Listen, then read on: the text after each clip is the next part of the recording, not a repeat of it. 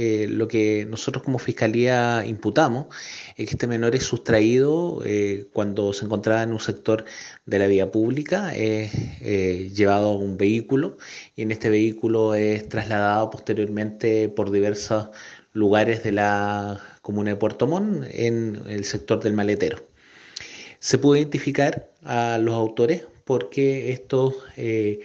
tras dejar al menor, este con su teléfono celular toma una patente del vehículo, se determina que esa patente del vehículo correspondía a uno que estaba en el taller, que era precisamente donde trabajaba uno de los imputados,